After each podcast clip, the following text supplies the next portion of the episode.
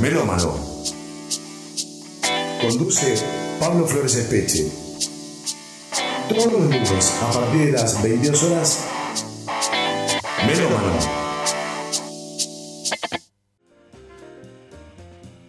Buenas noches, hoy lunes 22 de agosto del año 2022 nos vamos a dar un gusto, un doble gusto vamos a tener a Daniel Omar Correa Suárez y a Daniel Massa, eh, músico tremendo, percusionista, bajista, eh, productor, docente y tocador de un instrumento también que es eh, la panera, que él nos contará bien el porqué y los orígenes, ¿no? Participó en cientos de grabaciones, giras con diferentes artistas como Luis Salinas, Hugo y Osvaldo Fatoruso, Ricardo Leu, Celia Cruz, Raúl Carnota, Rubén Rada, Los Auténticos de Carente, María Volonté y podríamos seguir así, pero queremos presentarlo y saludarlo al señor Daniel Massa. ¿Cómo estás, querido Daniel? Hola, ¿qué tal? ¿Cómo va, la cosa? Muy bien, muy, muy contento de poderte tener acá en el programa te podíamos definir como que sos el hombre que hace hablar, hablar al bajo, a tu fiel compañero, que te vemos ahí justamente con el bajo.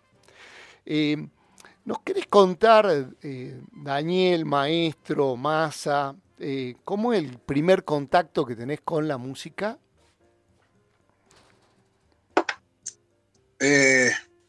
mi casa era una casa sumamente musical. Eh, era inevitable que yo algo iba a tener que ver con la música porque mi mamá era una cantante doméstica, mi papá era desafinado, entonces recitaba, me recitaba poemas de Héctor Gagliardi, eh, mis tíos cantaban, eh, mis primas, que mi tía, la hermana de papá, estaba casada con un gallego, eh, cantaban canzonetas, se disfrazaban, este, o sea, era muy sumamente musical. Todos los domingos se hacía un asado, el cual era una excusa para, para, para una sobremesa que duraba como hasta las 7 de la noche, por ahí. Así que no, no, no, no, no había forma de que, de que, de que yo no tuviera nada que ver con las músicas. Mis primos tocaban la guitarra, yo también este, empecé tocando las percu, después empecé a tocar la guitarra y cuando quise acordar estaba con el bajo. ¿Y cómo llega el primer bajo a tu vida? ¿O el bajo, cómo llega a tu vida?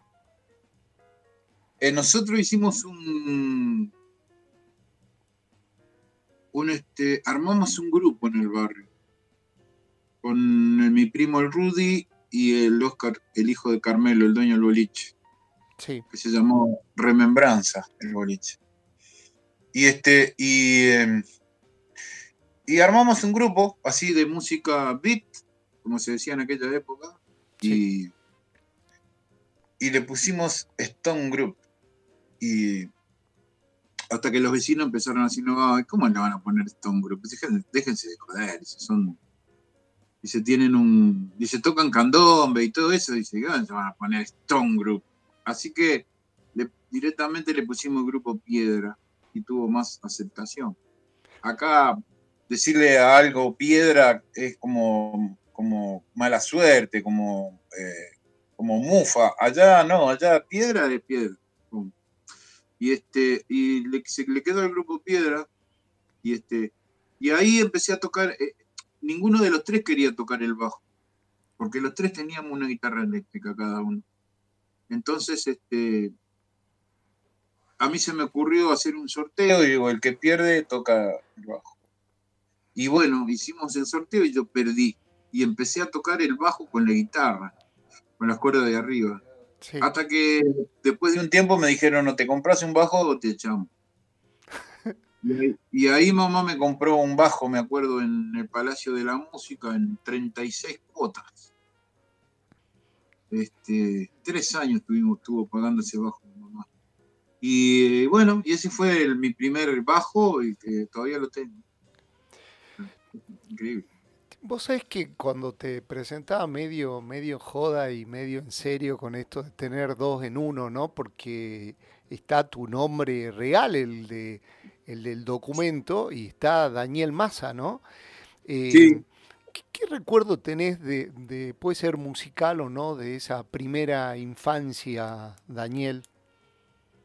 Eh, en tu barrio, en Montevideo, eh, en este barrio tan, tan, tan pintoresco, ¿no? El tuyo, el barrio del Cerro. Y yo jugaba al fútbol ahí. Y teníamos, cada cuadro de fútbol tenía su, cada cuadro de fútbol tenía su, su, himno, ¿no? Y había, había uno que cantábamos nosotros que era aclamemos al misterio Fútbol Club, que en sus años de glorioso gititán, victoriando el pabellón violeta y blanco, y no me acuerdo más, que era después decía, salud jugadores del barrio Laureles, caballeros del deporte, vencidos, vencedores, te acompañan los olores, los honores conquistados en el fiel.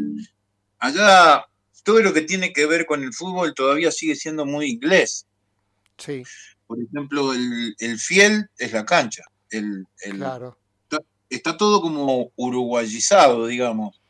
El outball es eh, el oval. Sí. Tirala al oval, el, el half derecho ese, ja derecho.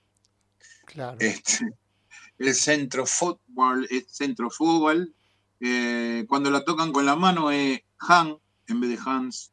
Este, y eh, hay varios. Entonces todavía se sigue usando el, este, no se dice portero, eh, no, no, es el, golero. Claro. Entonces, este, por eso sí se acompañan los honores conquistados en el fiel este, y eso fue lo primero que, no sé por qué ahora se me vino eso a la cabeza, la marcha del club, del misterio donde jugamos. Pero bueno.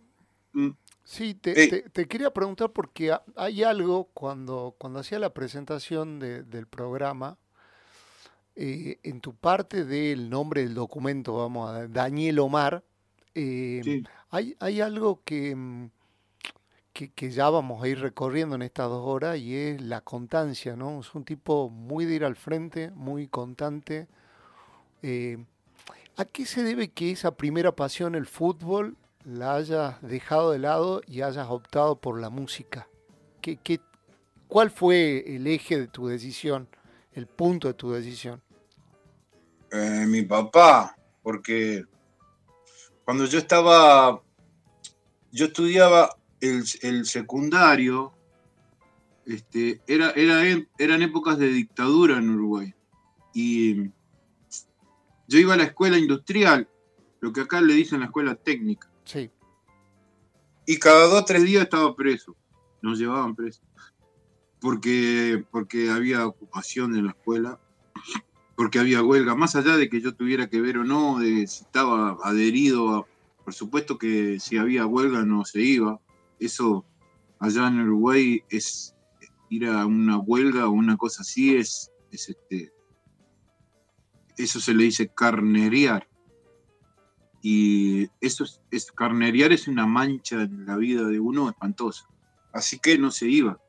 Y si íbamos ahí, estábamos en la puerta, nos llevaban preso. Hasta que ya después de varias veces que fui preso, papá me dijo, no, vamos, no vaya más. Y me mandó a una escuela privada que se llamaba EUSI, Ahí yo me recibí de electricista de auto. Sí. Pero a la par de eso yo entrenaba en cerro y jugaba el fútbol. Entonces, ¿qué pasaba? Me, eh, tenía que entrenar martes, miércoles y jueves. Para ir a entrenar yo me hacía la rabona a la escuela, o sea, lo que acá le dicen la rata. Claro. Me hacía la rabona para ir y hasta que mi papá un día me dijo, oh, a mí me encanta verte jugar al fútbol y me vuelvo loco y me encanta, pero la escuela que yo estaba yendo era, había que pagar y no era muy barata. Y mi papá dice, mira, decidiste qué vas a hacer porque dice, si no vas a ir a la escuela, este, no pago más. Este, o la escuela o el fútbol. Y más que nada por, por mi viejo le dije, no, voy a terminar de estudiar. Al empezar a terminar, al querer ponerme a estudiar, terminar de estudiar, ahí fue que empecé a, como a, tocar y a, darle más tiempo a, la música. Y bueno, cuando quise acordar ya estaba enganchado. Bueno, digamos que tus deditos comenzaron a andar, a funcionar, entonces vamos a ir con el primer tema que elegimos, justamente se llama Dedos, de una banda emblemática de allá, que ya charlaremos un poco de la influencia. Vamos con Dedos entonces. Vamos arriba. Sí, sí, sí, sí, sí, sí, sí. Es tremendo, es tremendo lo que toca el bajo. Es tremendo, es tremendo. Me da una felicidad, una cosa. Eh, te cuento, Daniel, que acá mi coequiper, el operador de la radio, es bajista, así que también está enloquecido. ¿Nos querés contar cómo, cómo este virtuosismo, cómo fue creciendo y qué es Arterio Sosa en tu vida? era mi profesor de guitarra que eh, veníamos, él nos enseñaba método práctico con la guitarra. Era como decir, eh, en dibujo se dibujaba la mano así, ¿no? Los cinco dedos de la mano abierta y el dedo, el índice era el 1, el 2, el 3 y el 4. Entonces, este, él este, nos enseñaba yo la la primer, me acuerdo que la primer canción que me enseñó en do mayor fue así esta.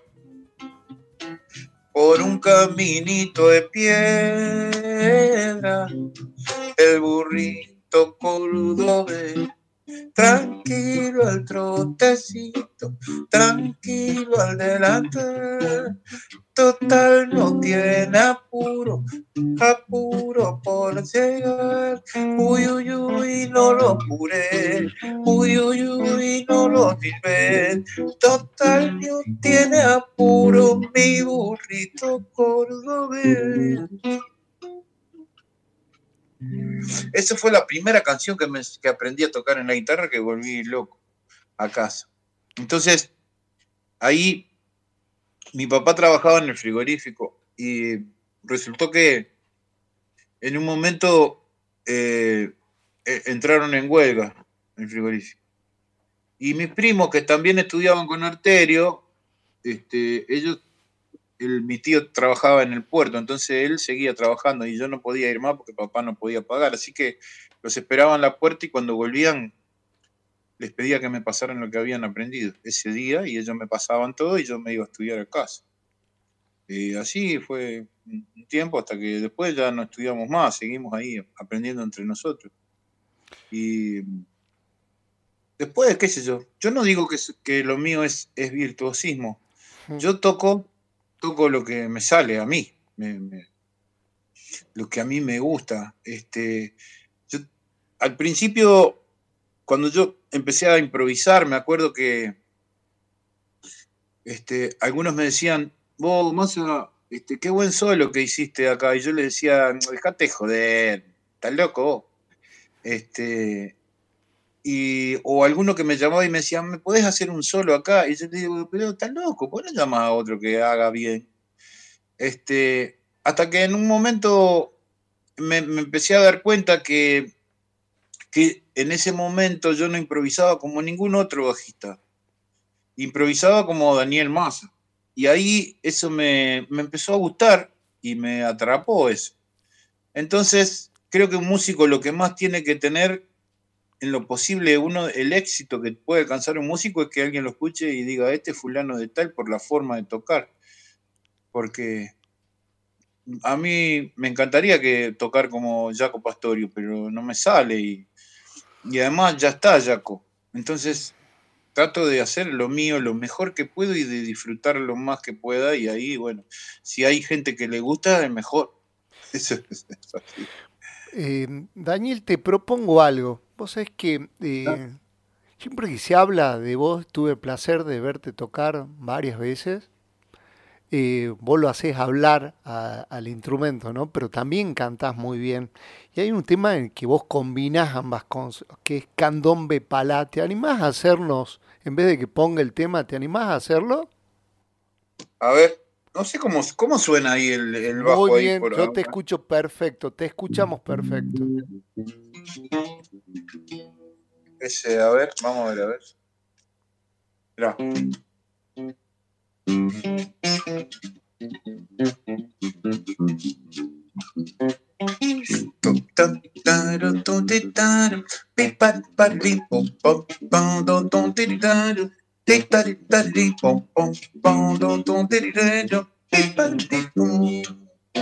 Este candombe tiene dolor tu piel y tu cuerpo tostado con gusto a miel.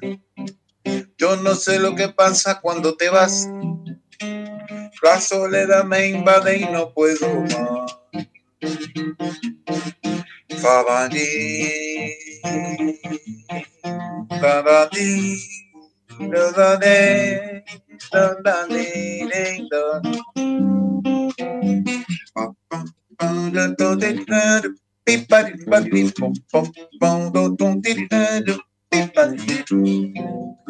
Cuando vuelve ya todo toma color. Ya no tengo tristeza, pinta el amor. Y en esta vida juntos, todo se va ordenando, todo va funcionando como un reloj. Fabani, Fababi, tanta sos mi luz, sos mi amor,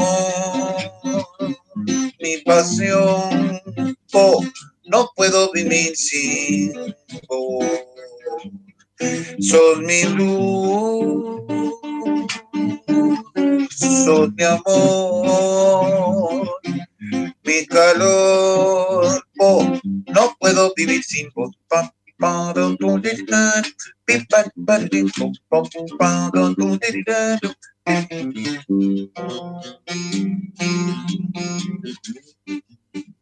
Thank you.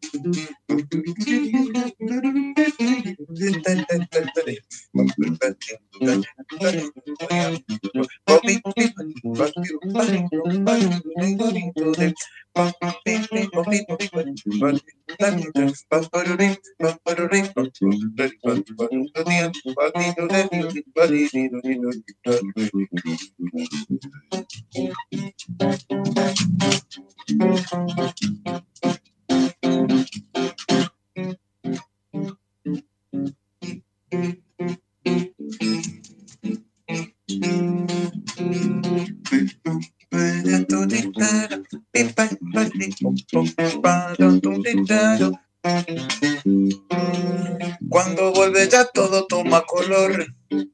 Ya no tengo tristeza, pinta el amor. Todo está juntos, todo se va ordenando, todo va funcionando como un reloj. Sí, para ti,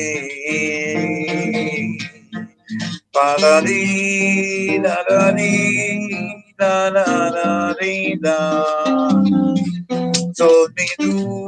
sos mi amor, mi calor. No puedo vivir sin vos.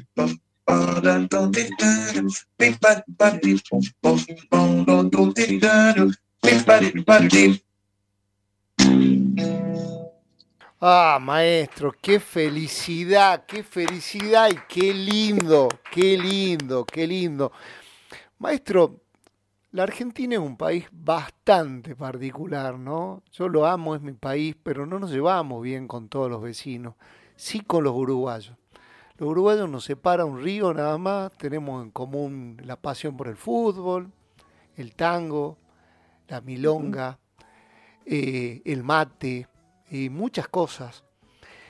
Pero entre eso hay una mezcla de admiración y respeto mutuo y uno, uno de esos respetos es de la parte musical.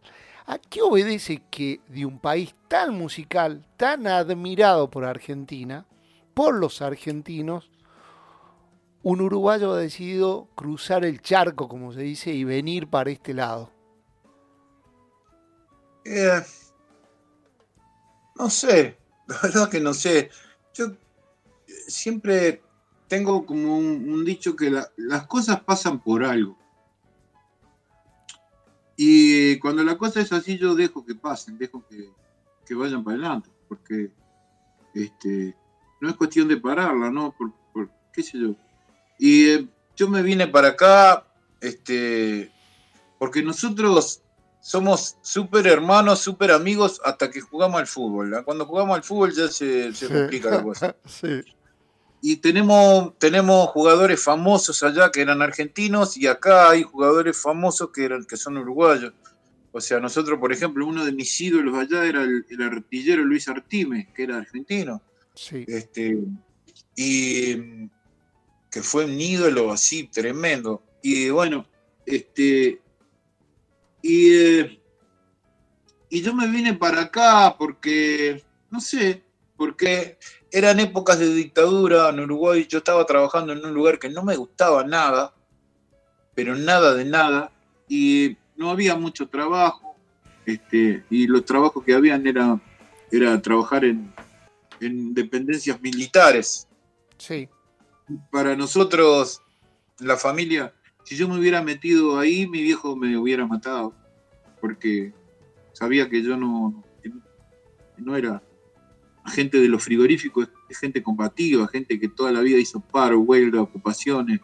Y bueno, este, la palabra milico allá no, era muy, no sé ahora, pero en aquella época no era muy, muy bien vista y tener un pariente milico era, no estaba bueno.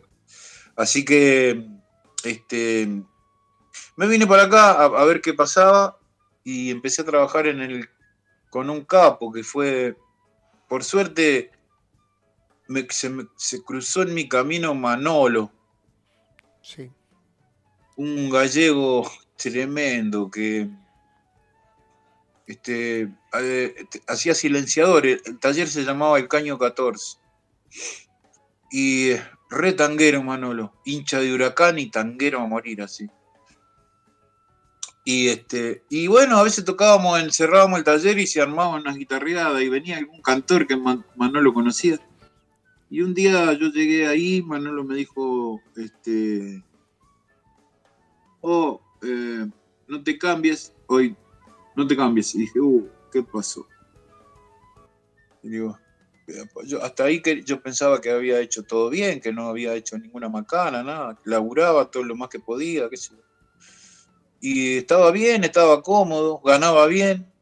Y ahí este Manolo me dice, vení conmigo y me llevó en el auto hasta Villa Bosch y ahí entramos en una casa y me dijo, ¿te gusta esta casa? Que papá, papá, y dice, bueno, yo listo, yo te pongo ahí la garantía de taller, el taller puso de garantía, me pagó como dos meses adelantado.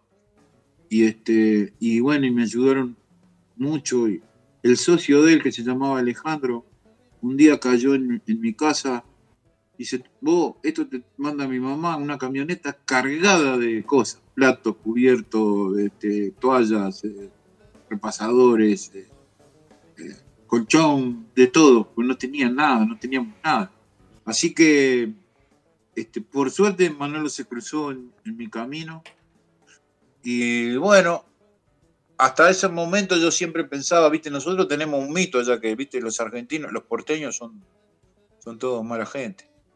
Y, de a poco me fue empezando a cambiar. Viste, cuando, yo, cuando vos llegas acá la, carne uruguaya es mejor, los cigarrillos son mejores, el vino no, ya sabemos que con el vino no tenemos, el vino de acá es lo más grande que hay. Y a eso somos conscientes que el vino de allá eh, no va ni en pedo. Pero después de todo, el fiambre de acá, el, uruguayo era mejor, el dulce leche mejor, eh, todo es mejor. Y me imagino que con el mate tampoco, porque eso, ustedes toman un mate diferente al nuestro, ¿no? Claro, nosotros tomamos sin palo, ¿cómo toman? Los toman el mate frío. Claro.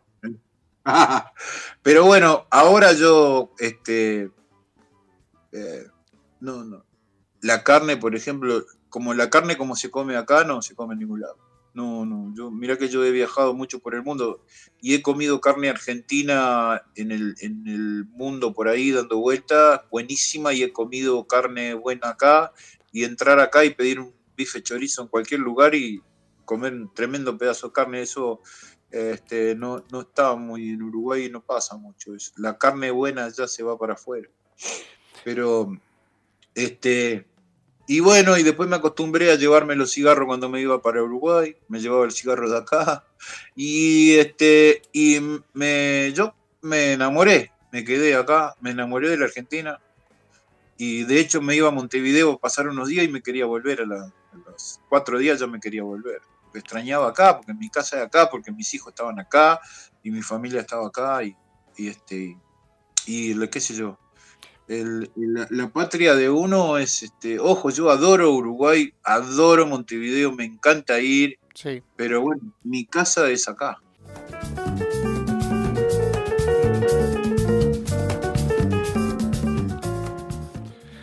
Bueno, lo que estamos escuchando en Noel o es una versión de la burrita del señor Daniel Massa. ¿Querés contar un poco el vínculo con, que te une con, con esta música más allá de, de la música en sí? Eh, eh, mira, Pablo, si yo te llevo a Montevideo ahora y te hago entrar en 10 casas al azar, en 8 vas a encontrar discos de los Gogonco. Eh, para nosotros los Gogonco era como que iba a tocar allá a Queen, dice me acuerdo que cuando yo era, era, éramos más chicos, adolescentes ahí, preadolescentes, todavía no éramos, este, nos íbamos y nos comprábamos unas camisas que vendían en la feria, parecida a la de, así con colores como usaban los Gobancó, que son, son, esa seda que te venden en la, en la feria que ya viene como con, viene con olor. Este, y, nos poníamos esas camisas y nos íbamos al baile, a donde tocaban los guaguancó, a ver si alguna gurisa se confundía que éramos alguno de los guaguancó que había llegado temprano y estábamos ahí. Este, por supuesto, nunca pasó, nunca nos confundieron con nadie. Este, y nos íbamos a la noche planchando toda la noche. Cuando no, cuando no se baila con nadie, allá se le dice planchar. Sí, sí, sí este, planchábamos toda la noche y nos íbamos con la camisa con un olor bárbaro y este, y este pero bueno, habíamos visto los Gobancó y eso ya era genial hasta que en, algún momento este, se habló la posibilidad de que yo viniera, de, tocar y qué sé yo, y al final este, eh, bueno, al final eh, Juan que se había lastimado un pie, eh, siguió haciéndolo él y bueno, pero son como ídolos míos. De hecho, ahora yo tengo en, uno de mis proyectos es grabar un disco de homenaje a los Guancó, ¿no? En el estilo mío, como, es, como hicimos la burrita, así que tiene. Es, como una cumbia jazz, qué sé yo, no sé, no se sabe Así que, bueno, y le, hicimos eso y este y para mí son como unos, son unos unos musicazos. Los temas son tremendos, las, las, introducciones de los temas, los arreglos que tenía, que creo que estaba Lubet ahí en el piano, que cra, este, este, eso estaba buenísimo para, para nosotros, era, nosotros nos volvíamos locos. Daniel, eh, te veía fumando para, para los oyentes, bueno, no olvidemos que esto es radio, y mencionaste en un momento el tema de los cigarrillos y mencionas así siempre con, ese toque de humor, con, por ejemplo con la seda y que ya venía con olor, pero hay mm. una relación con, tu pasado, em, con falta de guita, con, los puchos. Y hay una anécdota que, yo me emocioné mucho cuando, cuando la escuché. Eh, mm. ¿Te animás a contarnos el tema de los puchos y la falta de guita? Y sí, estaba, estaba medio complicada la cosa. Yo, yo siempre cuento que yo nací casado. Yo, yo eh, cuando me di cuenta ya tenía tres hijos y, era joven y era gurí, o sea, nos criamos todos juntos. Hoy en día lo disfruto mucho porque mis hijos están ahí. Yo este, no tenemos la misma edad, pero tengo mis hijos grandes que son hombres y, este, y los disfruto mucho, ¿no? Y los disfruté mucho. Este, y, pero en aquellas épocas, eh, eh, al principio no la pasamos muy bien, o sea, vivíamos todos en una pieza, este, a mí me costó mucho, me costaba estudiar, me encerraba en el baño a estudiar a la madrugada. Y, este, y una de las cosas que hacía, por ejemplo, como no tenía para fumar, me paraba en las paradas de los colectivos y esperaba que vinieran en aquella época que algunos subían fumando al colectivo, se podía subir en aquella, en aquella época.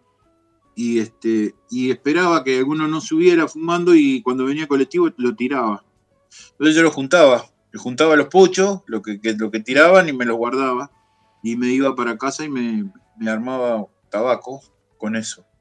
Lo desarmaba y hacía tabaco, que era una porquería, porque era algunos rubio, algunos negro, pero el asunto era, era fumar, echar humo. Pero este. Eh, y hasta que un día me llamaron los de los de la bailanta, la primera época de la bailanta. Sí. Y ahí, este, digamos que yo siempre digo que ahí empezamos a comer con aceite, porque eh, hacíamos 20, 22 bailes por fin de semana. Y me acuerdo que una de las cosas que hacíamos era, ir, nos íbamos todos los días, casi todos los días nos íbamos ahí al, al Little Park. Yo quería que mis hijos este, disfrutaran eso, que lo pasaran bien, porque la veníamos pasando a veces medio mal, ¿no? Y, este, y bueno, y cuando empecé a, ganar esos pesos eh, era todo compartirlos con ellos, ¿no? Nos compramos una tele que era la, aquella tele que había antes que decía Aurora Grande, Aurora Grundy. Sí, sí, sí, sí. Que aparecía un indio. Sí. Este, y nos compramos el Grundy que decía caro, pero el mejor. Claro. Y, este, y tuvimos cable, cuando el cable tenía siete canales, tuvimos cable y bueno, y digamos que ahí hubo un, tiempo de, buena, buena, que empezamos a hacerla un poco mejor y, y, ya nos habíamos mudado a una casa que ya tenía comedor y un día lo llamo a, un día le digo a mi hijo, oh, este, a al Esteban. Le digo, oh, Esteban, digo, anda hasta el comedor y tráeme un repasador del cajón de no sé qué. Y aquel salió de la cocina y, se quedó parado. Y le digo, oh, le digo, ¿y el repasador? Y me dice, papá, ¿qué es un comedor? no se sabía porque siempre vivíamos en una pieza. Así que, pero bueno, todo eso, todas esas cosas están en la música mía, por suerte. Sí, sí, y eso, eso se siente en tu pasión.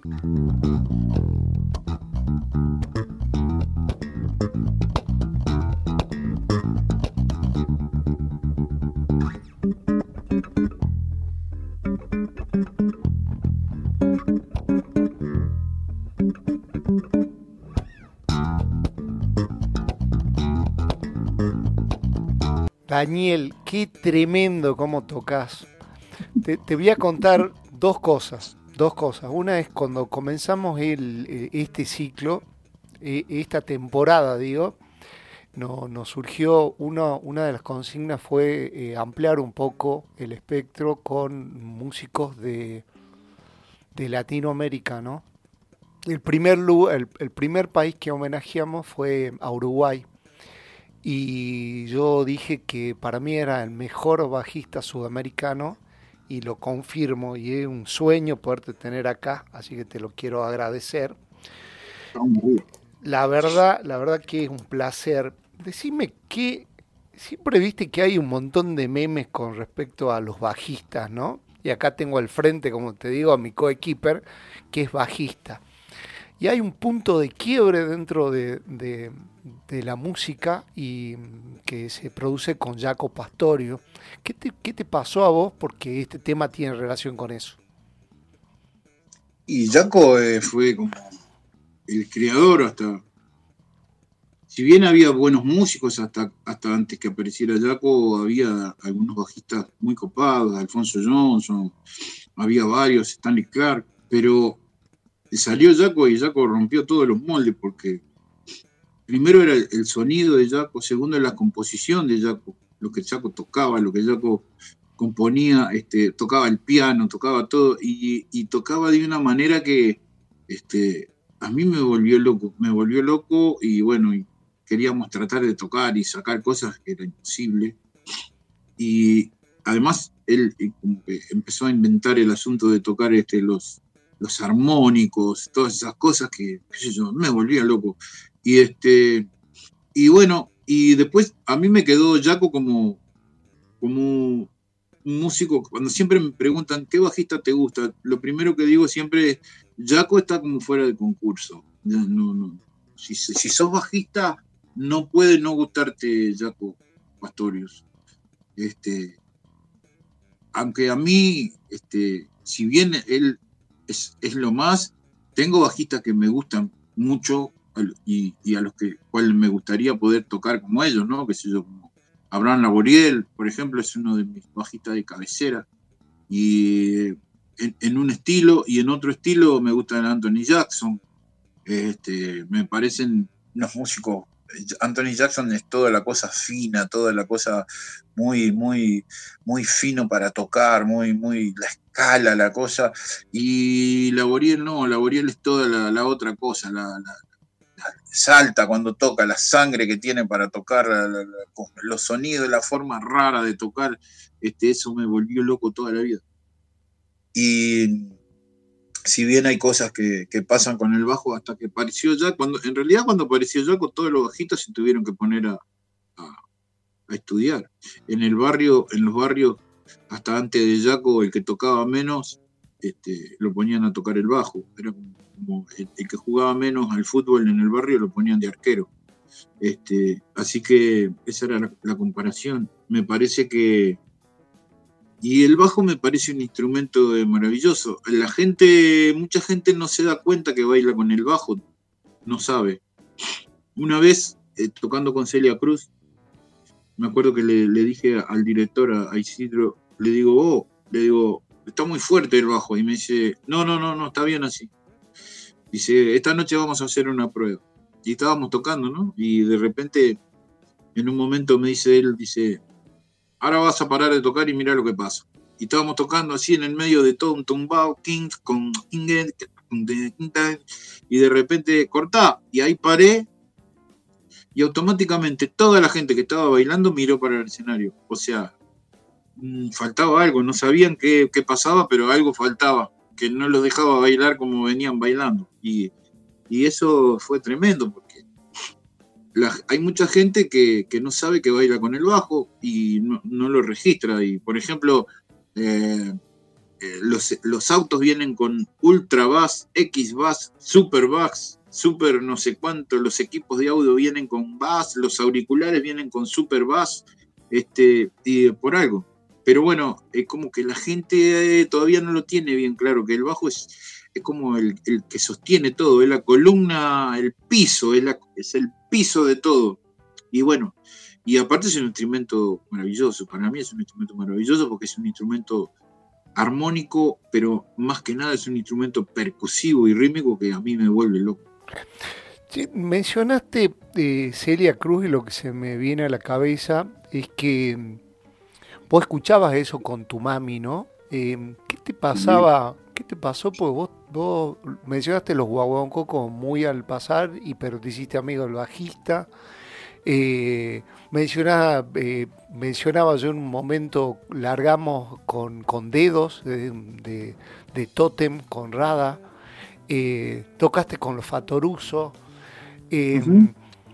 con el tema del tiempo, ¿no? Con el tema del tiempo, llega la guita también, llega por ahí eh, este que vos humildemente decís que no sos un virtuoso, pero yo sigo sosteniendo, contradiciéndote en tu homenaje que sí lo sos. Eh, y como te, propongo una cosa, vamos a improvisar con algo, vamos a ir con un audio que, que alguien que te define a vos y volvemos y continuamos con esta parte. A ver. Aló, Pablo. Habla Ricardo Leo, un gran saludo para vos y para toda la gente del melómano. y, este, y quería mandarte un mensaje que me pediste, con todo gusto voy a mandar un mensaje, un saludo para mi compañero de andanzas actuales, este, Daniel Massa. Este, estamos haciendo ese trabajo este, maravilloso que hicimos en vivo eh, con él, Ricardo Nolé, y este, ante la falta Osvaldo Fatoruso lo estamos haciendo con el Sapo Miodownik.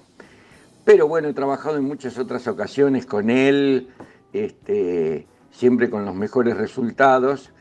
Es un fenómeno de persona y un fenómeno de músico. Y te diría que para ciertos géneros, como ser este, que yo, el candombe, la bossa, este, la salsa, este, es irreemplazable. O sea, tiene tanto swing para tocar ese tipo de música que prácticamente este, lo vuelve irreemplazable para cualquiera que quiera hacer ese género bien, como debe hacerse. Así que le mando un saludo a Daniel y otro grande para vos. Un abrazo para toda la audiencia también. Chao.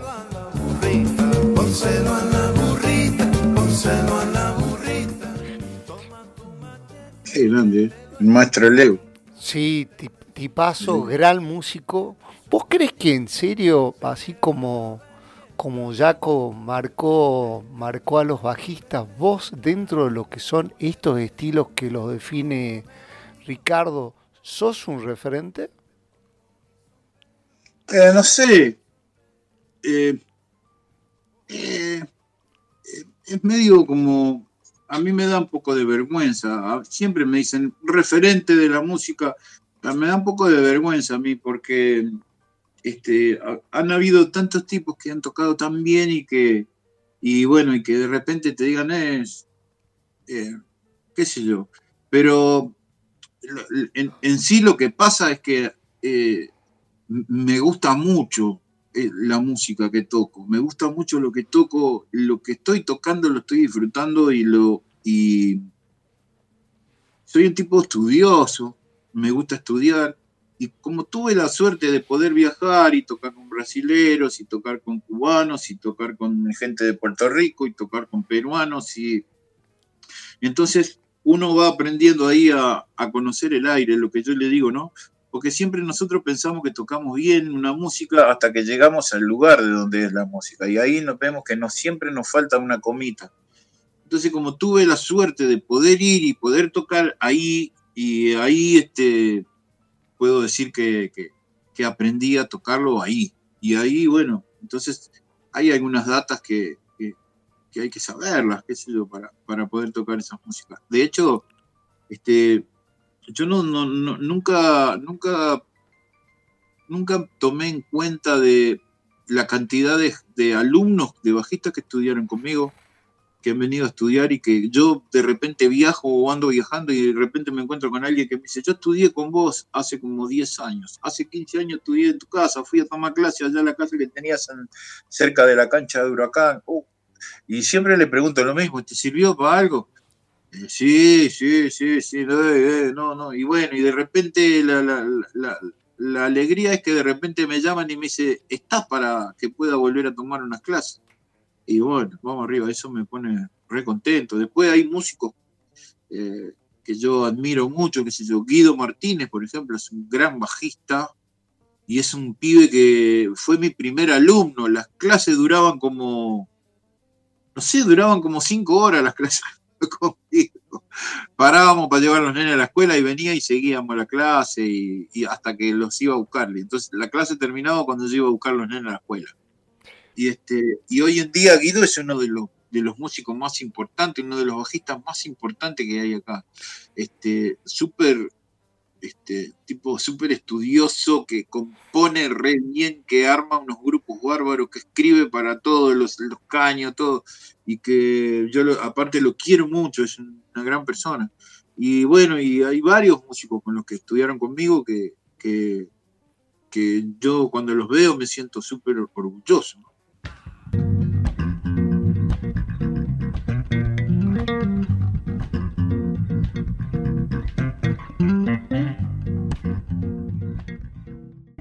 Es Martínez, soy bajista de la ciudad de Buenos Aires.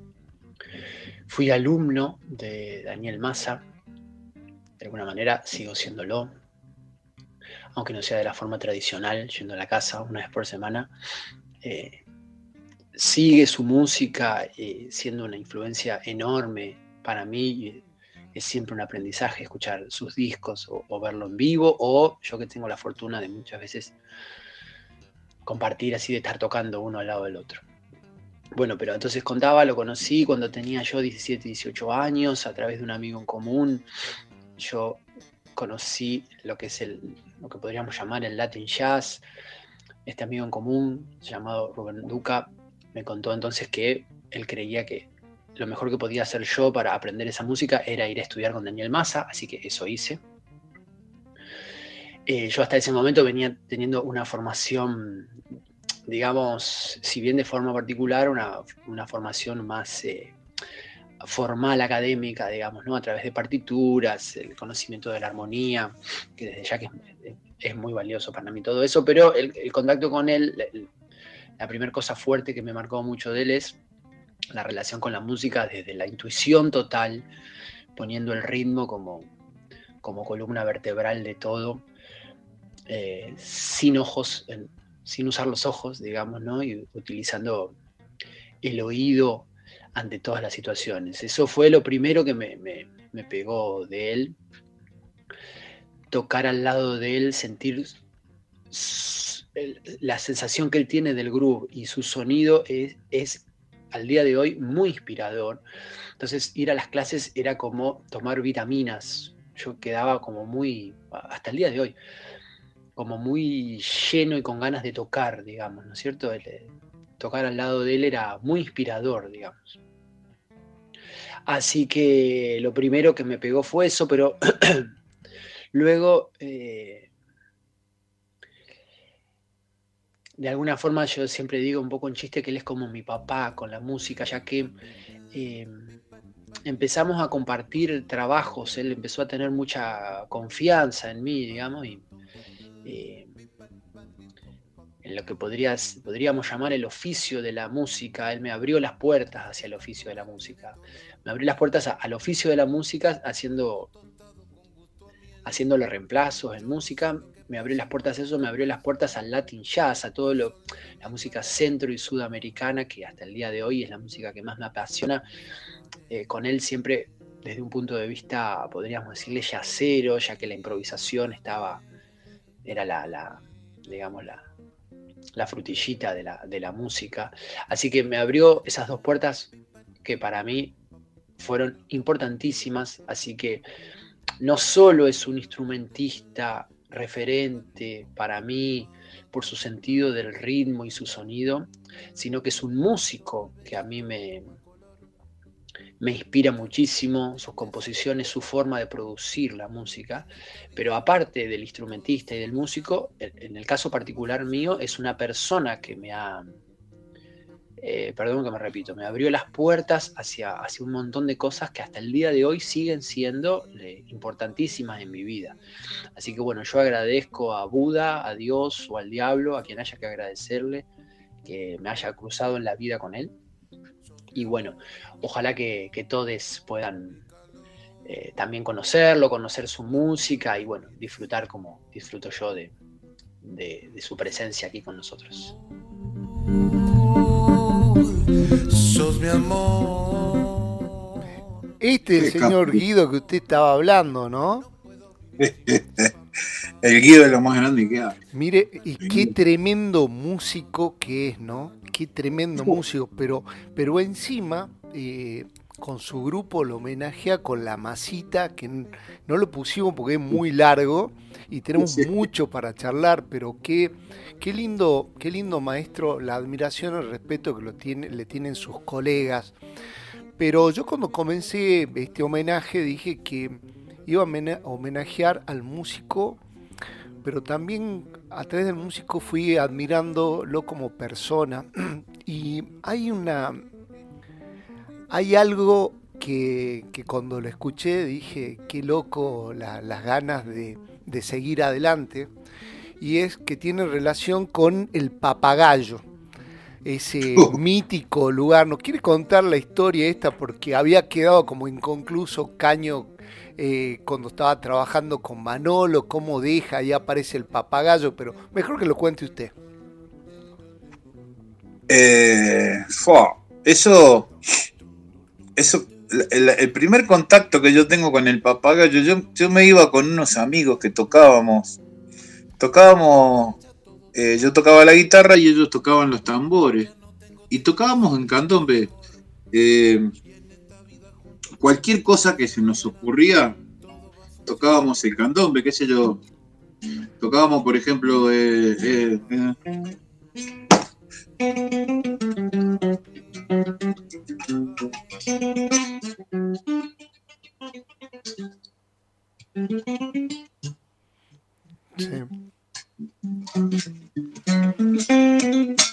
Tocábamos pájaro campana en candombe.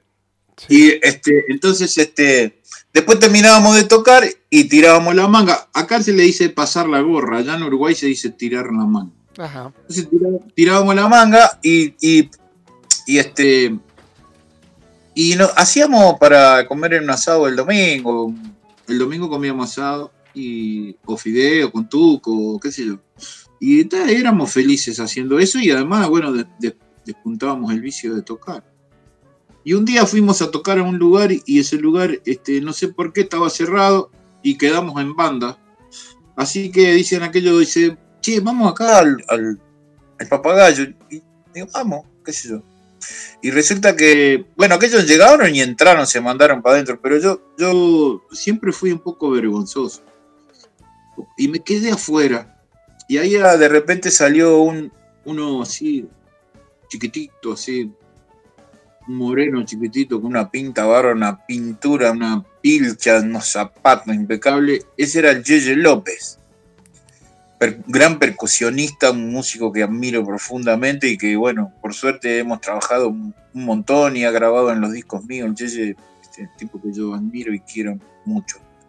Entonces, este, me dice, ¿vos andas con mis hermanos? Y le digo, sí. Y me dice, y si vos tocás la guitarra, le digo, sí. Y se dice, porque el guitarrista que está acá dice, a veces no tiene a quién mandar de cambio y, y, este, y si vos tocas, podés hacerle los cambios. Le digo, sí, ¿cómo no? Entonces, mira, entra que ya vamos a tocar. Y cuando entramos, el guitarrista era el Luis Salina. Ahí, cuando yo lo vi tocar, el Salina en esa época tocaba muy poquito menos que ahora. Claro. o sea, se tocaba todo, era un animal. Entonces, cuando yo me quedé así, escuché un rato y digo, yo no le puedo hacer el cambio a ese hombre ni de las monedas, no le puedo cambiar nada. Entonces, ahí fue cuando yo digo, a mí en realidad me gusta tocar el bajo. Y estaba Juan Gularte, que en esa época él era, el bajista de los Guaguancó. Y ahí me dice Juan, ¿vos tocas el bajo? Y digo, sí. ¿Y tenés bajo? Sí. ¿Y tenés equipo? Sí. El lunes arrancás acá, este trabajo es tuyo, me dice. Y, ahí yo me la llamé a mi vieja y me fui allá a Montevideo, me compré otro bajo, me volví, este, me compré en lo de Don Domingo, acá un tipo que vivía por acá por, por el autódromo que hacía unos equipos que se llamaban Sunday.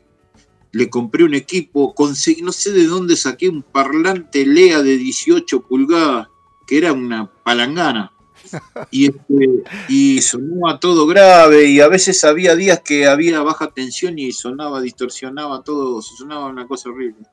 Este, cuando estaba bien la corriente sonaba bar. Y este y ahí arranqué, arrancamos ahí en el papagayo, que para mí eso fue una escuela de, de que llegaban cinco cantantes por noche, todos estilos distintos, y había que acompañarlo, unos brasileros, desde brasilero hasta salsa, hasta otro que cantaba eh, así. Tengo mis zapatos rotos, es de tanto caminar, llevo mi guitarra al hombro, voy camino a la ciudad. Y ese Quique da Silva se llamaba, y él cantaba esa parte así, era brasilero, pero él no quería cantar eh, música brasilera, le gustaba cantar así como rock y cosas así.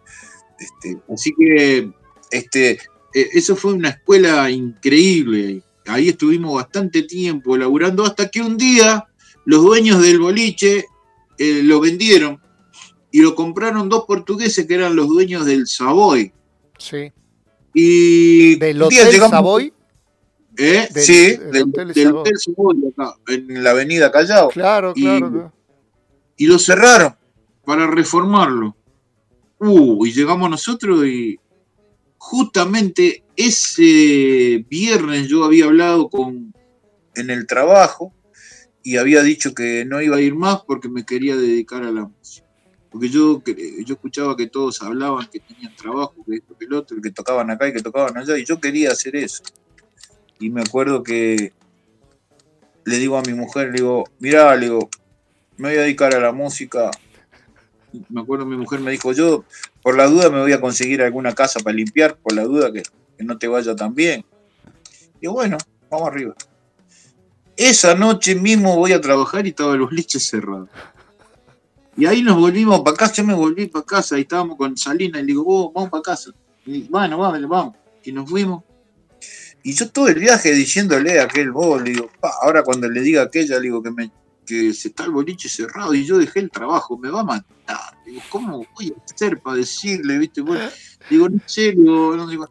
Y llegamos allá a casa y aquella se levantó, me acuerdo, y me dice, ah, hago unos mates, dale, y dale, vamos a hacer unos mates. Y lo primero que le dice Salina es, ¿cómo vamos a hacer ahora que cerró el boliche? y ahí se, armó un silencio y yo digo, te voy a matar, vos, pero, y bueno, y ahí este, empezó todo un periplo, este, que bueno, qué sé, y al final no, no, salió tan mal. Yo después me fui a tocar a otro lugar que se llamaba Badiño y empecé a tocar con un grupo que se llamaba San Batuque y empezamos a tocar en la fiesta de la colectividad judía y como el, grupo brasilero estaba bien hecho y laburaba bien, tenía bailarinas, todo, trabajábamos bastante. Así que bueno, de a poquito se fue acomodando, ya después de ahí pasé a Fontova, después pasé a Valeria Link, este, y de ahí siempre, siempre vine un pasito para arriba, pero nunca de a tres, cuatro escalones, siempre de a uno, ¿eh? de a uno. Nunca, pero bueno, pero siempre ahí remontándola. Maestro, hablaba, hablaba de las giras y entre los países mencionó Cuba y me gustaría, a manera de introducir un, estilo nuevo que es el bolero, que, nos cuente cómo llega el bolero y qué significó ir a tocar ¿no? a La Habana, que con los boleros ellos tienen como un como una, una relación de amor visceral, ¿no? Oh, Sí, sí, eso es tremendo. ellos tienen un estilo de bolero y los mexicanos tienen otro estilo de bolero. Eh, pero bueno, en definitiva, son todos, para mí son todos. Yo los boleros me los creo, ¿no?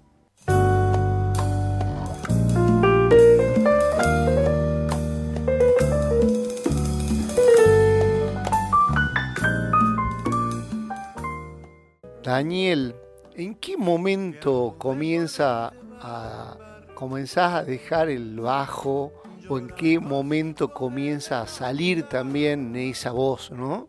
Tremenda voz, por cierto. En realidad, no sé, estaba ahí. a ver, acá, acá diríamos, che, loco, a ver, para no aprendiste a tocar el bajo formalmente y sos un virtuoso. Me decís que tampoco con Cantí tenés tremenda voz. Tremenda voz. Le contemos a la gente lo que es el festival este en La Habana de boleros. ¿Cómo, cómo, es, la, cómo es la movida ahí? Y ellos son los capos de bolero, ellos son... Eh, y bueno, y qué sé yo, uno... Me parece que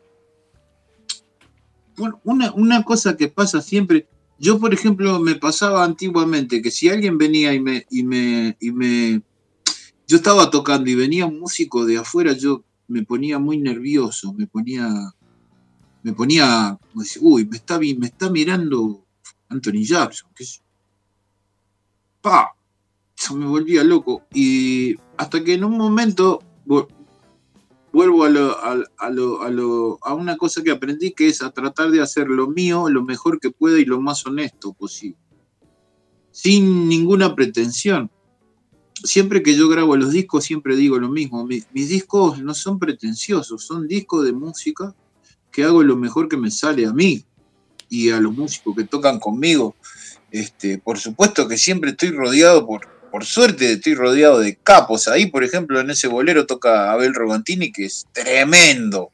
Está el Jelly López y está eh, el Osvaldo Fatoruso tocando la batería. Entonces, nada puede salir mal, nada puede salir mal ahí. Pero el canto a mí me viene porque nosotros cantábamos con mamá cuando yo era chico. Mi mamá cantaba muy bien. Sí. Mi mamá, este, no sé, y un día me puse a tocar el bajo y, algunos me decían, pero ¿cómo cantas tocando el bajo? Y qué sé yo, no sé, hay gente que canta tocando el bajo y canta cosas difíciles. Pero bueno, este, pero en realidad nunca busqué nada, no hice nada. Me empecé a cantar porque me gustaban los boleros. Y, este, y en mi casa se escuchaban mucho los boleros. Primero se escuchaban los panchos, los boleros de los panchos, este, aquellos temas de, no, no, ya no debo pensar que te amé. Es preferible olvidar que sufrí. No, no concibo que todo acabó. Esos, esos boleros muy viejos. Hasta que me crucé con Chico Novarro. Y ahí, para mí, Chico Novarro es como el, es el Maradona de los boleros. Sí, este, sí, sí, Las letras de Chico, para mí, este, son increíbles. Y me pasó una cosa, que nunca pude ponerle letra a un bolero porque cada vez que quería escribirle y ponerle letra a un bolero, Chico Navarro ya lo había hecho y estaba bien. Así que las músicas me salen bien, pero las letras no, porque no puedo dejar de evitar este, querer comparar algo con lo que escribe Chico, entonces decidí no ponerle letra porque va a ser un desastre. Pero lo, que este sí podés hacer y con mucha naturalidad y muy bien es, eh, no sé cuál fue el término, ad, candomberizar sería así y bolerizar algunas cosas, ¿no? Y eso es porque cuando recién mencioné los temas, no importa la razón, y, y es muy raro que a un fanático como Nevia, como yo, le guste tanto una versión de otro. Contanos cómo surge esto de hacer esta, esta versión de No importa la razón y si lo escuchó Nevia, si te hizo alguna devolución. Yo lo llamé a Nevia una vez. Por cuando yo decidí grabar ese bolero, porque es un temazo eso. Va, Nevia tiene muchos temas que son muy... Nevia es un crack, es un tipo que yo admiro mucho y resulta que una vez este, lo llamo por teléfono. Conseguí el teléfono ahí, lo llamo y le digo, mire Nevia, le digo, yo me llamo Daniel Massa y quería pedirle permiso para, para grabar tema suyo. Este, y me dice él, dice, pero, pero querido, graba lo que quieras. Dice, yo, ¿cómo me va a pedir permiso? Grabar, no sé lo que quiera. Entonces ahí estaba, me estaba hablando y de repente me dice, ¿cómo me dijiste? Vos sos Daniel Massa, vos sos el que toca con los Fatoruso.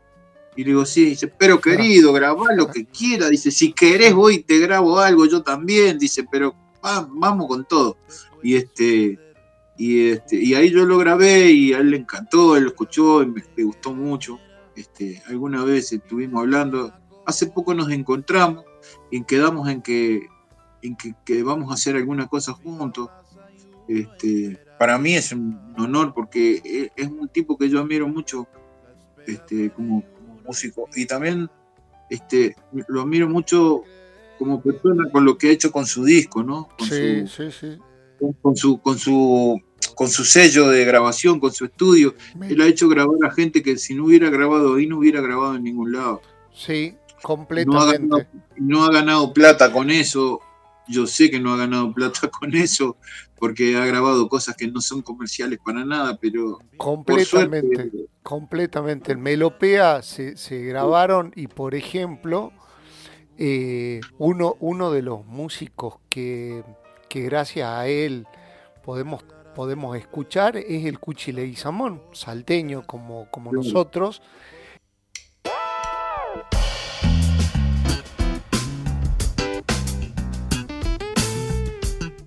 maestro, sabe que eh, los años que llevamos siempre tuvimos la cortina de Herbie Hancock, ¿no?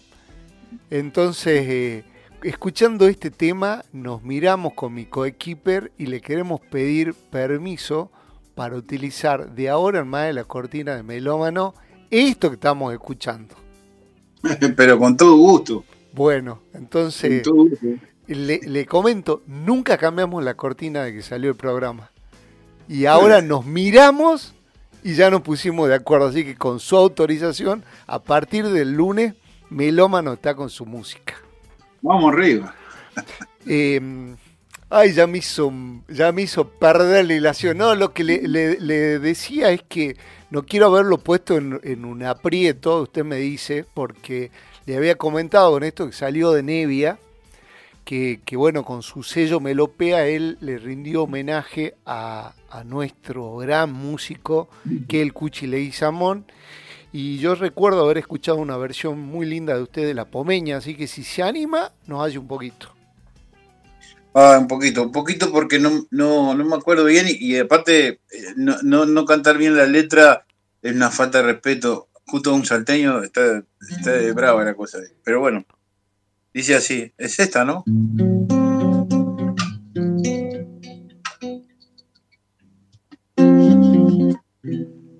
Eulogia tapia en la poma.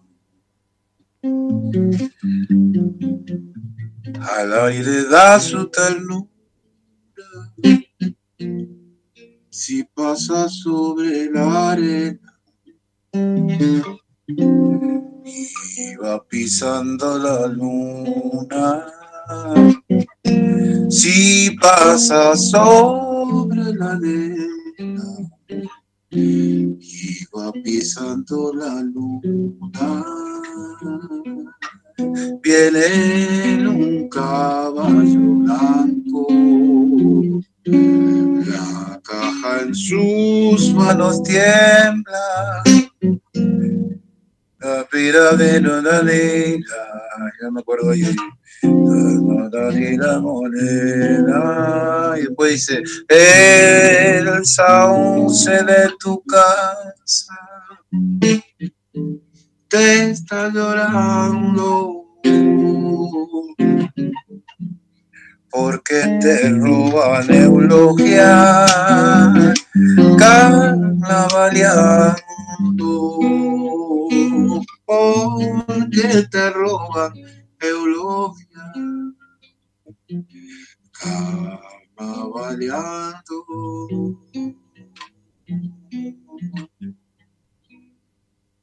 Maestro, fantástico siempre, fantástico, todos los estilos. Qué sí, qué, buen tema y qué buen músico el Cuchi, que, que ahora en oh. septiembre estaría cumpliendo años, ¿no? Em, maestro, hay, hay algo que se viralizó mucho se hizo muy, muy famoso ahora eh, con una entrevista que usted le da a otro gran músico que es Gillespie, ¿no?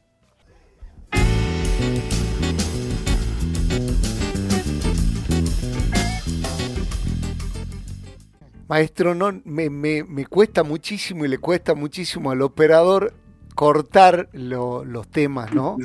Porque aparte cuando queremos cortarlo aparece un solo ahí y es imposible, es imposible. Maestro, le, le, quiero contar que el programa a partir ya del miércoles o el jueves ya comienzan a llegar los mensajes. Pablo, ¿quién está para el lunes? Bueno, entonces era Daniel Massa. No, bueno, preguntarle por la técnica que tiene para tocar, porque toca de una manera muy particular. y comenzaron a sí, pero decirle que cómo lo banco con las declaraciones de las pizzas, estamos podridos de las pizzas. Y justamente aquel operador me decía que lo hable, otro músico también lo mismo. Pero le decía, pero si él es fanático de la pizza, si hasta le compuso un tema, pizza para la mañana. ¿Querés contarnos un poco del episodio para aquellos que no, no escucharon o no vieron por YouTube la nota que te hizo Gillespie en la hora líquida? Eh, sí, en realidad no me acuerdo por qué llegamos a, ese tema, pero sí, y yo ahí ya me, viste, a veces yo me, transformo un poco en, ninja. porque, sí, porque no puede ser que pase eso todo el tiempo, no puede ser que, que, los tipos no entiendan que no se puede, no le pueden dar pizza a los músicos todo el tiempo. Yo, por ejemplo, que toco miércoles, viernes, sábado, domingo, si yo como pizza en todos los lugares que voy, eh, me voy a enfermar, porque. Pero además, este, hay una cosa que es la siguiente, yo en realidad no voy a, tocar al boliche para que me den la comida, voy a tocar al boliche y la comida es una, es una situación, pero que no, no debería estar, no debería ser una cosa así tan, tan, este... Naturalizada. Te doy la comida, no, no me estás dando nada, porque cuando, aparte, una cosa que pasa es que cuando uno va y toca ahí y, y toca por las entradas, este, el, boliche se queda con el 30%. Y a mí no me dan el 30% de lo que la gente consume. Entonces ya está despareja la cosa. Entonces no está mal que nos hagan la comida y que nos den una comida eh, como debería ser. Una comida que no está mal que una vez en algún lado haya una pizza, pero que no sea eso siempre.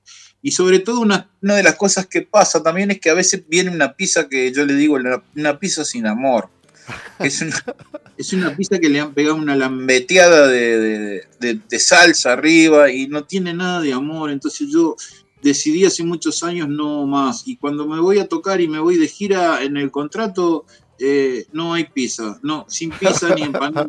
Yo tengo ganas, sí. Si no, no. Este, pues, si no, nos vamos con los muchachos y nos vamos a una parrilla y comemos algo. No, no importa. Pero este, sí, y, y después en algún momento, me acuerdo que el día de la pizza, que hubo una noche, el sindicato de músicos puso un, una, el sindicato de músicos ¿eh? puso una, como un aviso, dice, felicitaciones a este noble alimento de los músicos, como, como agradeciendo eh, del sindicato de músicos, es una locura, pero bueno, qué sé yo. Y después de eso, cantidad de cosas que suceden cuando vamos a tocar, este, que el 30%, que ahora la gente paga con tarjeta, entonces cobras a los 15 días, como si fuéramos, nosotros no somos empresarios, somos músicos, y qué sé yo. Pero bueno, es una de las cosas que hay que, que, pelearla de, de, siempre, ¿no? Algunos la pueden pelear, otros no le queda otro remedio que aceptarla como es. Este, pero como yo ya la pasé, ya comí mucha pizza, entonces ya ahora estoy en una, en una en, un punto en el que no, no me traigas pizza. Si vas a hacer pizza, yo lo mando al manager o alguien va y compra, trae un pollo. Claro. No, no, no, no, no, no me des más pizza. Este, entonces, ¿qué es Bueno, Vos sabés que otra cosa es que no aceptamos pedidos de, temas acá en el programa, pero esta vez voy a hacer la excepción, porque una de mis hijas, que se llama Jenny, que es una gatita, me ah. pidió expresamente cuando hablamos por teléfono, vos sos fiel testigo de cómo ella te pedía este tema. Entonces es loco porque vos le dedicas tema para Montevideo, para tu viejo, para tu hijo, para un montón, pero el tema que elegí es el bayón de la chicha. Entonces, vamos con el tema, volvemos y nos contás la historia. Vamos arriba.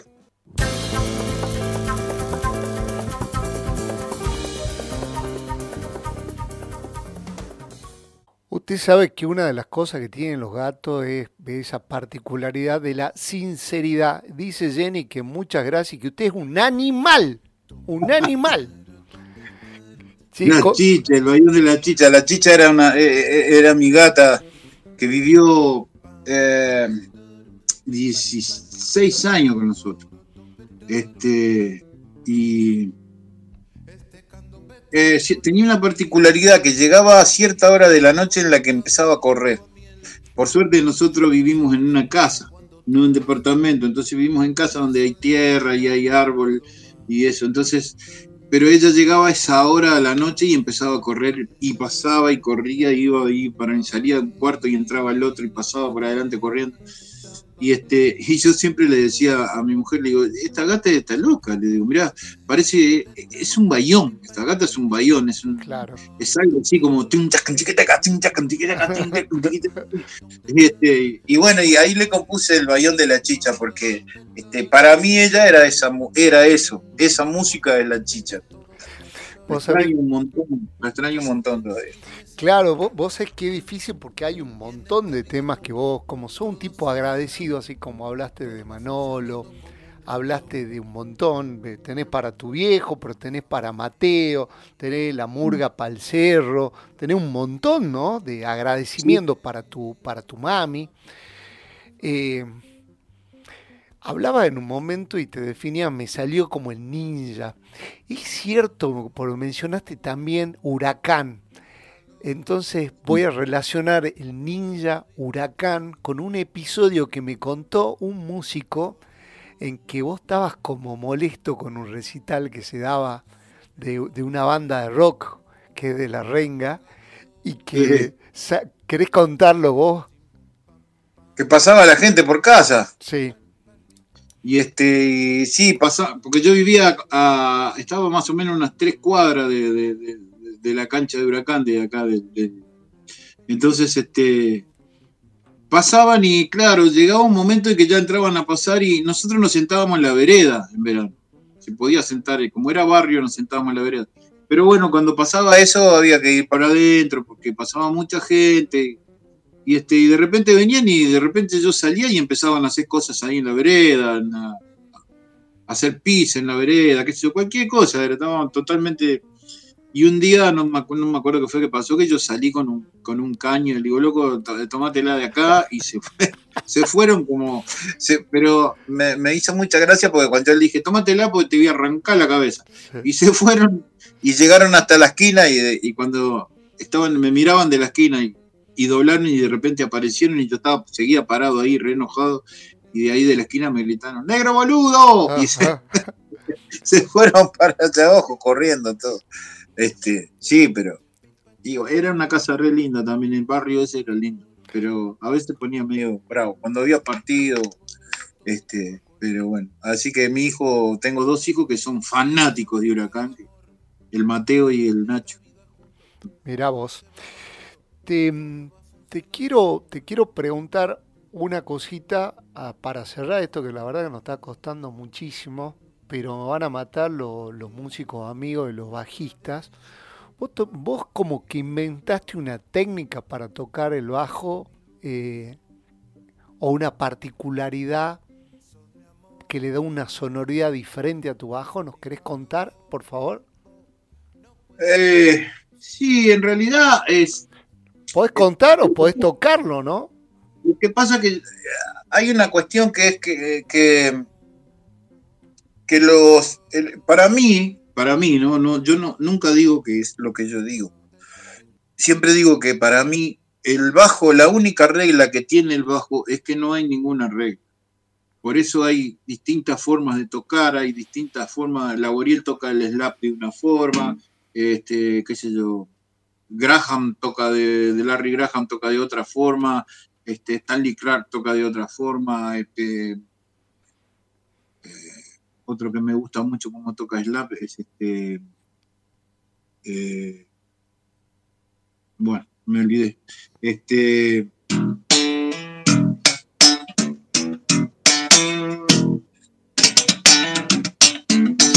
Y yo toco con, con, toda la mano, yo uso toda la mano para tocar, uso los cinco dedos que tengo en la mano derecha. Por eso puedo, pude desarrollar la técnica que es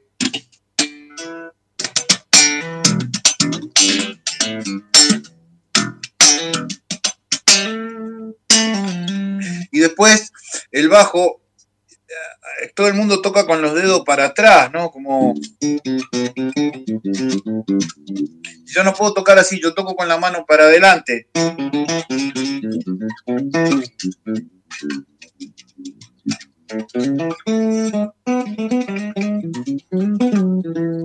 Entonces, bueno, y ahí fui, me fui perfeccionando con eso, o sea, en realidad también es como, es una cosa de lo mismo que me pasó con el canto, no, no sé, de repente estaba tocando así y, y a mí me resultaba eso y este, me parecía que estaba bien, qué sé yo. Y, y aprendí a tocar así, y me, qué sé yo, me, resulta cómodo, sobre todo cuando tengo que tocar cosas rápidas. Si yo tuviera que tocar este, por ejemplo, el pastor, candombe pastorizado, si tuviera que tocarlo como, como se debe tocar, sería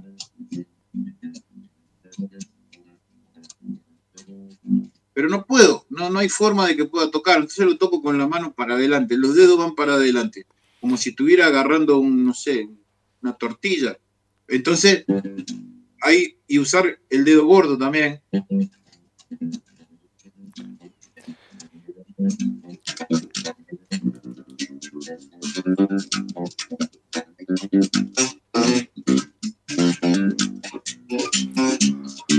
Bueno, ahí, ahí, va saliendo, va un sonido, va un sonido muy fanqueado, ¿no? Entonces, que elegimos para el final, vos rendí un homenaje al sapo, entonces nos gustaría, sabemos que no es el animalito, sabemos que sí es un animalito tocando, que tocó mucho tiempo con vos, entonces quiero que nos presentes primero el tema, la sonoridad que vos le das con, con el bajo a, este estilo tan copado que es el, funk.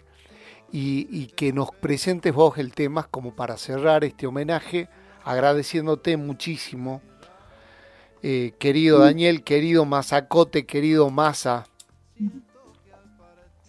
Eh, gracias por, por, por, por eh, la pasé fenómeno, estuvo buenísimo. Este, ojalá que algún día nos, podamos ver ahí en, vivo y charlar ahí y armar alguna, alguna, juntarnos con los bajistas, conocer gente y, armar alguna cuestión. Eso va a estar bueno. Y, y bueno, y después de todo, muchas, muchas gracias por, pensar en mí para esto. Este, para mí es este es un, gustazo y bueno, y aparte ahora nos conocimos y bueno, este, yo te súper agradecido con, este, con el programa que hicimos, porque aparte la pasé bárbaro y me encantó. El tema del sapo, el sapo, eh, yo siempre, es verdad, yo siempre compongo temas para mis amigos, para. Y el sapo es uno de los músicos que hace más tiempo que toca conmigo, el sapo. Este, y, y el sapo siempre me decía, vos, nunca me va a hacer un tema para mí, siempre hace tema para todo el mundo y yo que soy el más viejo nunca tengo tema. Y bueno, y un día me salió ese funk pensando en el sapo, ¿no? Y este y le puse funk al sapo. Y este y luego vamos a grabarlo en el disco ahí en el en el Bo y este y este bueno, este tema es dedicado para vos y bueno, y ahí quedó el funky para el sapo que es uno de los temas más lindos que he compuesto, a mí me encanta. Así que bueno, ahí nos vamos con este tema. Sí, te, voy a interrumpir, no, no tendría que hacerlo, pero de todos tus discos, creo que vos es como una cosa, tendrían que escucharlo todo el mundo. Así que bueno, los oyentes, escuchen la discografía de este genio. Nos faltó un montón, tocaste con, con, con Carnota, que está buenísimo el disco, María Volonté, me encantó, bueno, eh, me encantó lo de Lorena Astudillo. Bueno, tenéis tantas cosas, acompañaste a tantos músicos. No hablamos de los músicos que acompañaste, entre esos, por ejemplo, Cantora, lo que hiciste. Nos quedó un montón, así que mm. seguramente te vamos a tener más adelante con, con un, una parte 2 de esto, porque nos quedó un montón para charlar. ¿Sí? Cantora 1, Cantora 2, bueno, va a ser el 2 de masa. Eh, entonces, sí, bueno, te, agradezco nuevamente muchísimo y bueno, nos despedimos con este tema, le decimos a los oyentes que recuerden que el programa se repite el domingo de 13 a 15 y nada, feliz, emocionado, contento de haberte tenido acá. Vamos para arriba, como dice. ¿Cómo sería, maestro, para despedir su frase? Vamos arriba. Vamos arriba, vamos arriba. Vamos Un abrazo ahí para, toda la gente ahí que está escuchando, y que gracias por ahí, por escucharnos. Y, y bueno, ahí nos estaremos viendo si Dios quiere en algún momento. Un abrazo grandote para todo el mundo y vamos arriba como siempre.